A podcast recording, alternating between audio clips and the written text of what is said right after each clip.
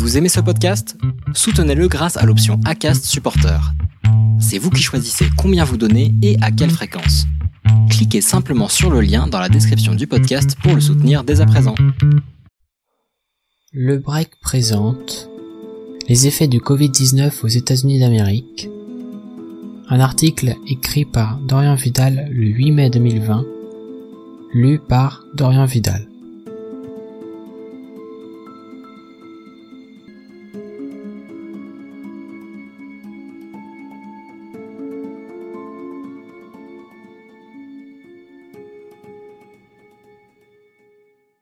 Le coronavirus, virus devenu pandémie mondiale en l'espace de quelques mois, est en train de bouleverser l'organisation mondiale, que ce soit au niveau humanitaire, politique ou économique. Il est clair aujourd'hui que nous ne sommes pas tous égaux face à la maladie, et la gestion de certains dirigeants peut soulever des questions. C'est notamment le cas de celle de Donald Trump, qui semble utiliser la catastrophe pour augmenter ses pouvoirs et ses chances de réélection.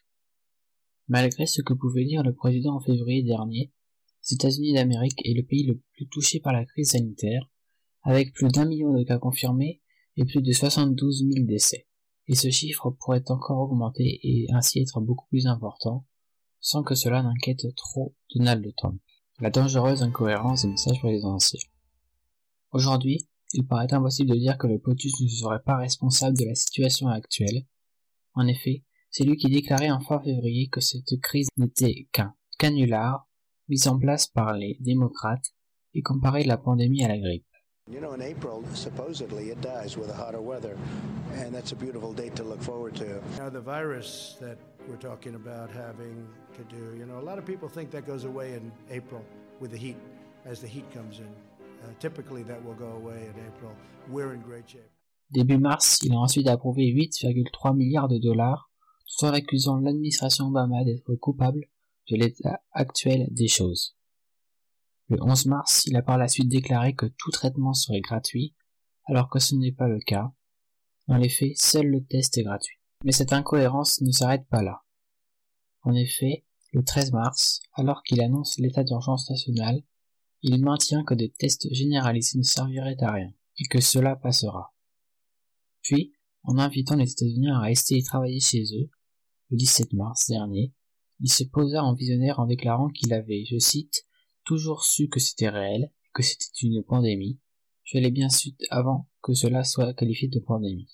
Il est donc inutile de faire la liste de toutes les déclarations de Trump, notamment celles quand, en bon médecin qu'il n'est pas, invitait les citoyens à s'ajouter du désinfectant en intraveineuse avant de dire que c'était sur un ton sarcastique. Cela montre bien que cette désinformation joue un rôle important dans l'état actuel des événements outre-Atlantiques les inégalités sociales appuyées. C'est malheureux mais évident, nous ne sommes pas tous égaux face à la maladie. Et cela semble être encore plus vrai aux États-Unis. Les chiffres ne mentent pas, et il est clair que dans les villes ou États où il y a une forte population afro-américaine, le nombre des cas sont les plus importants. Au niveau national, c'est cette partie de la population qui connaît la plus forte mortalité, comme le montre le graphique suivant.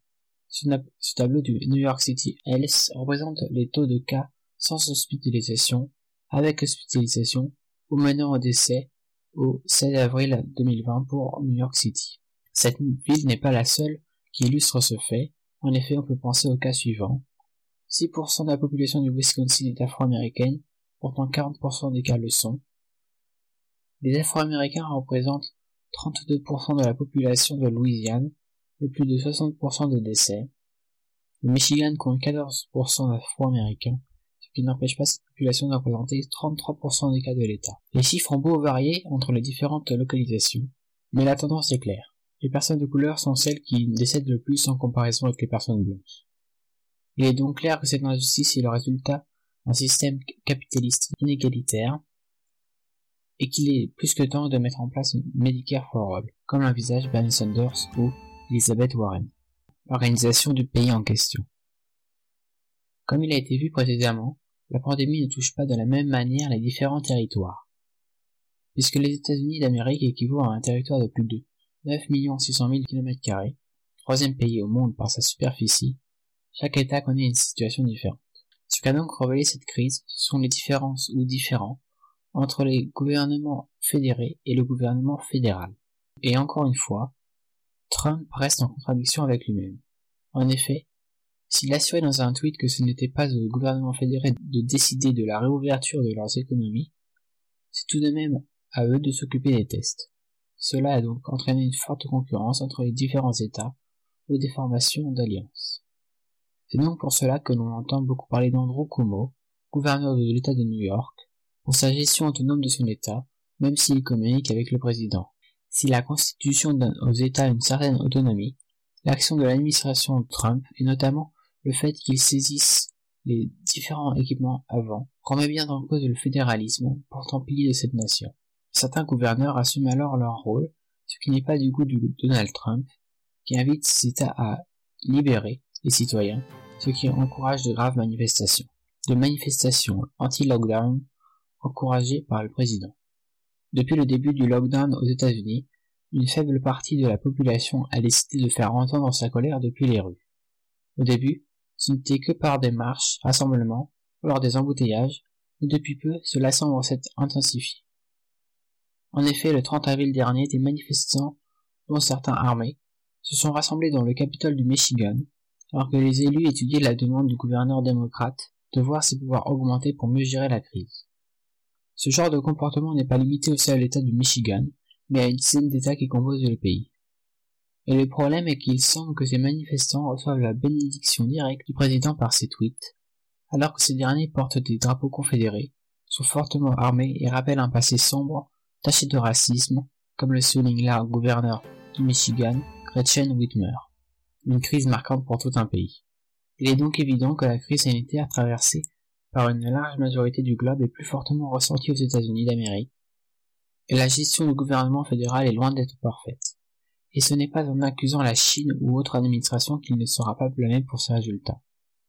Il reste alors à espérer que cela montre aux habitants et aux dirigeants la grande nécessité qui est celle de la réforme, notamment au niveau social et sanitaire, mais aussi de ne pas perdre de vue les objectifs liés à l'environnement, car cette crise est bien l'expression même des changements causés par la présence et l'action humaine il faut aussi penser à revoir le système électoral pour mieux écouter le peuple et éviter un nouveau Trump. Merci d'avoir pris le temps d'écouter cette lecture. Si vous avez apprécié, n'hésitez pas à vous rendre sur le break pour d'autres articles. Toutes les sources utilisées pour la conception du texte sont disponibles en notes ou à la fin de l'article.